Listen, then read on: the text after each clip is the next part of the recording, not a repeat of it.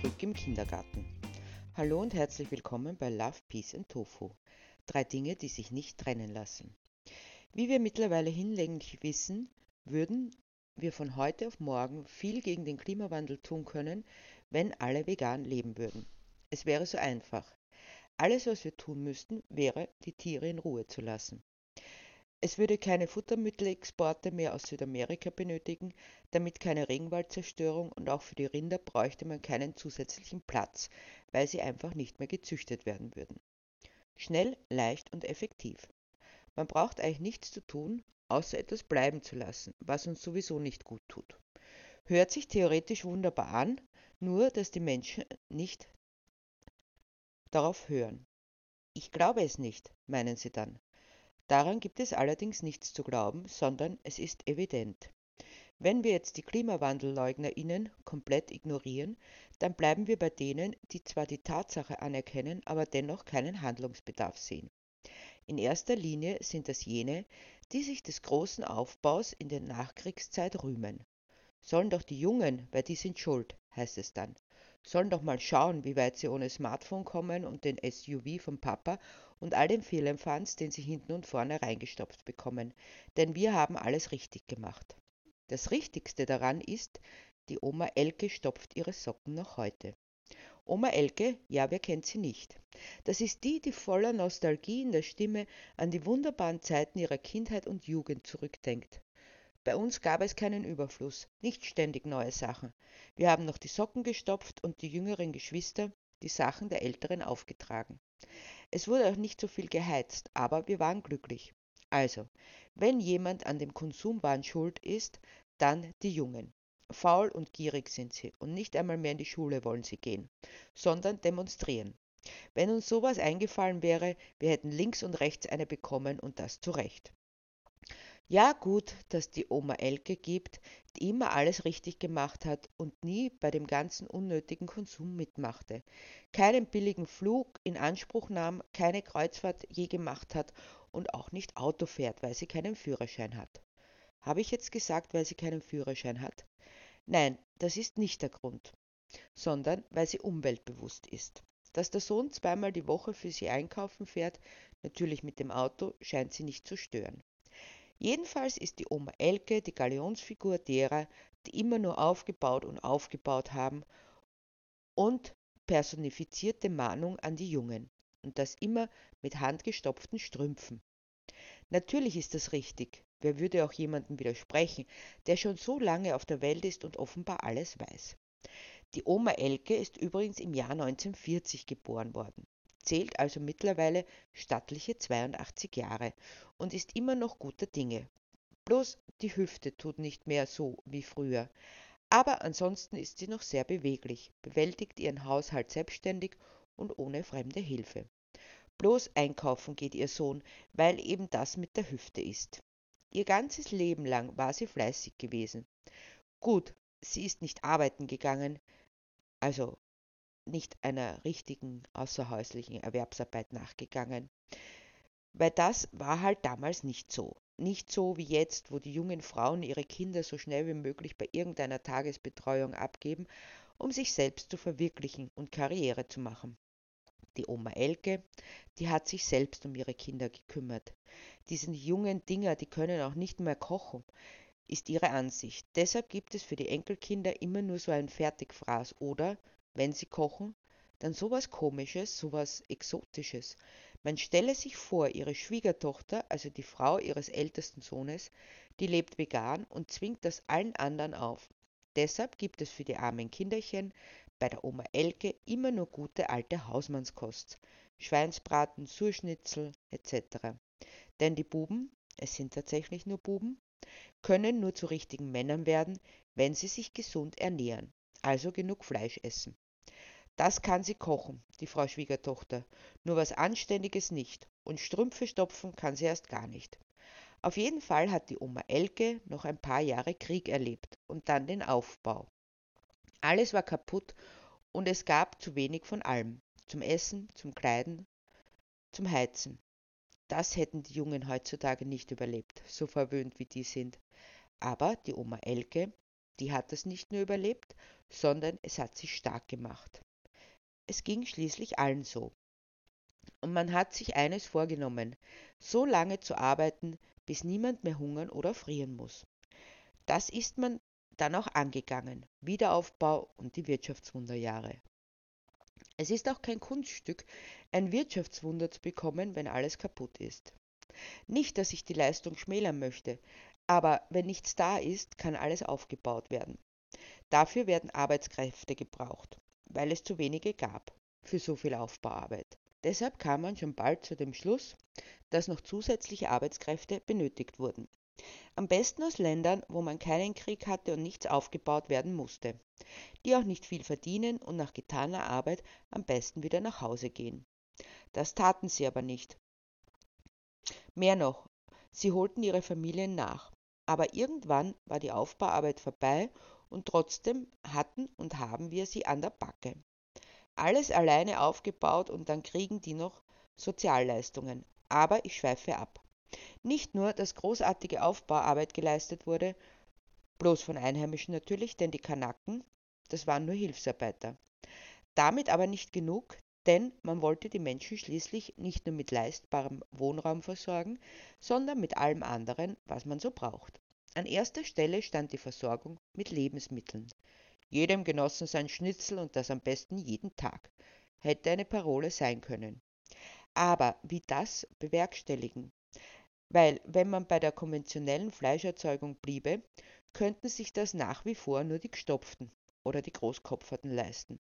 Selbst wenn das Schnitzel nicht aus Kalbfleisch war, wie es sich gehörte, so der Tradition entsprechend, der man niemals widersprechen darf, sondern bloß aus billigem Schweinefleisch, aber immer noch zu teuer.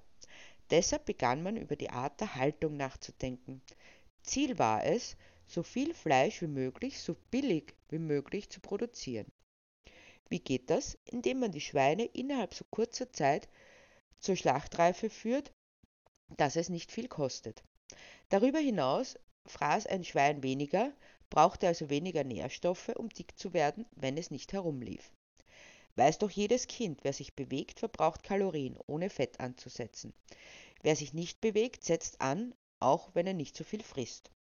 Also ab in den Stall mit den Viechern, am besten angebunden. Aber das war noch nicht genug. Das Futter musste entsprechend gehaltvoll sein und trotzdem billig. Da entdeckte man Soja und Mais aus Südamerika. Das war voller Proteine, aber billig. Also begann man das Futter zu importieren. Und voilà, der Genosse konnte sich seines Schnitzels erfreuen jeden Tag. Wohlgemerkt, das passierte in den 70er Jahren des letzten Jahrhunderts. Aber auch daran sind die Jungen schuld, denn sie sagen plötzlich, dass das nicht in Ordnung ist, dass die Tiere ach so schrecklich leiden und die Umwelt durch die Importe zerstört wird. Auch das hätten sie denen mal nachhüpfen sollen, damals, alle zu ernähren zu günstigen Preisen dass gleichzeitig die wertvollsten Proteinquellen, die noch dazu billig sind und bei uns wachsen, immer mehr aus dem Speiseplan gestrichen wurden, das scheint niemandem aufgefallen zu sein. Nein, besser Soja aus dem Regenwald für die Tiere als Bohnen aus heimischem Anbau. Und die Oma Elke stopft immer noch Strümpfe, womit wir bei der Bekleidung sind. Man musste dafür sorgen, dass billige Textilien auf den Markt kommen, weil ja die Oma Elke nicht für ihre immer Strümpfe stopfen kann und die Jungen, die lernen das nicht mehr. Also muss das Ganze so erschwinglich sein, dass man es getrost bald wieder wegschmeißen kann. Wie das geht? Ganz einfach, durch Wirtschaftsimperialismus. Die Länder im Fernost, China, Indien, Bangladesch, Vietnam und wie sie alle heißen, die sollen die Baumwolle und die Bekleidung erzeugen. Und wir sind die großen Retter, die Arbeitsplätze schaffen, auch dort. Dass es sich um pure Ausbeutung handelte und die Zerstörung der Umwelt durch die stets durstige und anfällige Baumwolle, das ignorierte man lang genug. Nebenbei machten wir uns von Importen abhängig und die einst so lukrative eigene Textilerzeugung ließ man aushungern.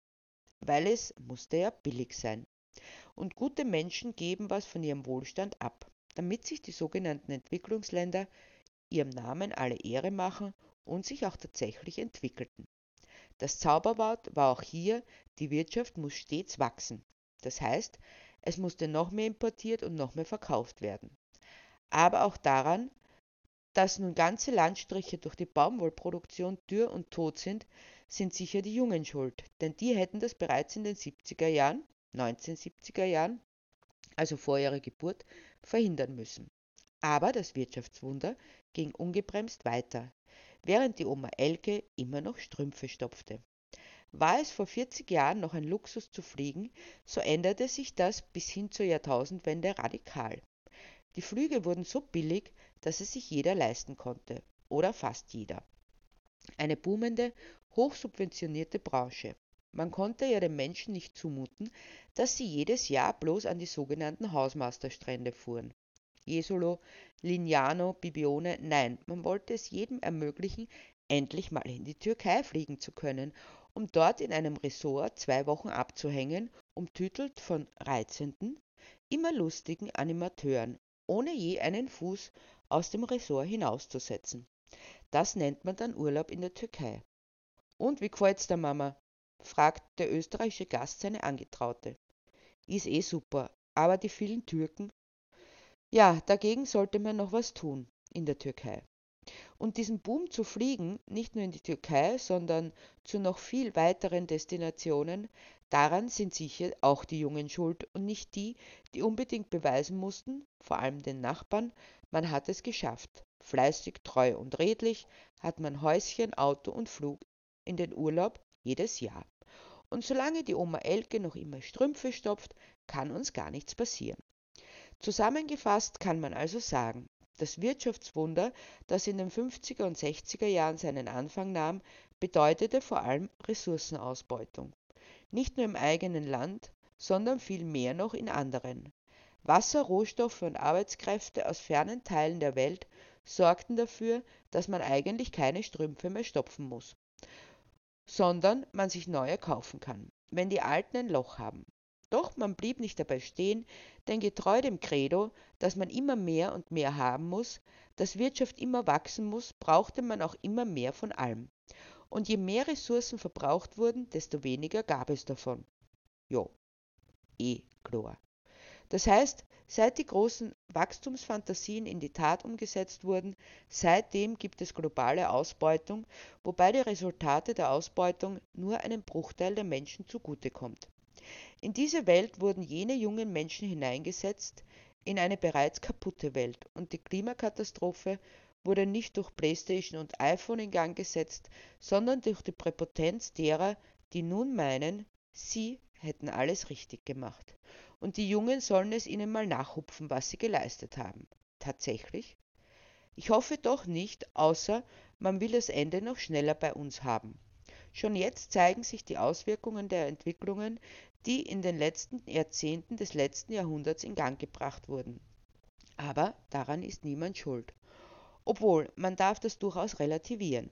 Denn sogar die Oma Elke hat mir jetzt anvertraut, dass sie längst keine Strümpfe mehr stopft, weil man keine Stopfwolle mehr bekommt. Und überhaupt sind die Socken mittlerweile so billig, dass es sich gar nicht mehr auszahlen würde zu stopfen. All diese Tatsachen abzustreiten, erinnert an einen Diskurs, der eines Kindergartens würdig ist. Bitte, Tante, die hat gesagt, wird dann gepetzt. Und du, du bist selber böse. Nun ja, erwachsen wäre es, die Entwicklungen ernst zu nehmen, sich weniger darüber zu mokieren, dass die einem jetzt sagen, das was war falsch, sondern miteinander daran zu arbeiten, dass es wieder besser wird. Zum Beispiel keine tierlichen Produkte mehr zu konsumieren. Doch wie bei einem unbedingten Reflex kommt sofort, wir können nichts dafür. Sollen doch die Jungen schauen, wie sie damit zurechtkommen. Wir machen sicher so weiter wie bisher. Zur Not muss man dafür sorgen, dass es wieder Stopfwolle gibt und die Oma Elke ihre Socken stopfen kann. Ob das noch hilft? Ich fürchte nicht. Solange sich eine ganze Generation aus der Verantwortung nimmt und alles an jene abschiebt, deren Zukunft sie durch ihr Handeln stiehlt, wird der Untergang unvermeidlich sein. Ist aber auch egal, weil bis es tatsächlich soweit ist, krepieren doch als erst die Menschen in den sogenannten Entwicklungsländern. Und die Generation, die es verursacht hat, hat sich auch schon verabschiedet bis dahin. Bloß blöd, dass es genau diese Generation ist, die jetzt an den Schalthebeln der Macht sitzt und sich auch gebärdet, als gäbe es kein Morgen. Und eine Welt voller Love, Peace und Tofu wird wohl immer Utopie bleiben.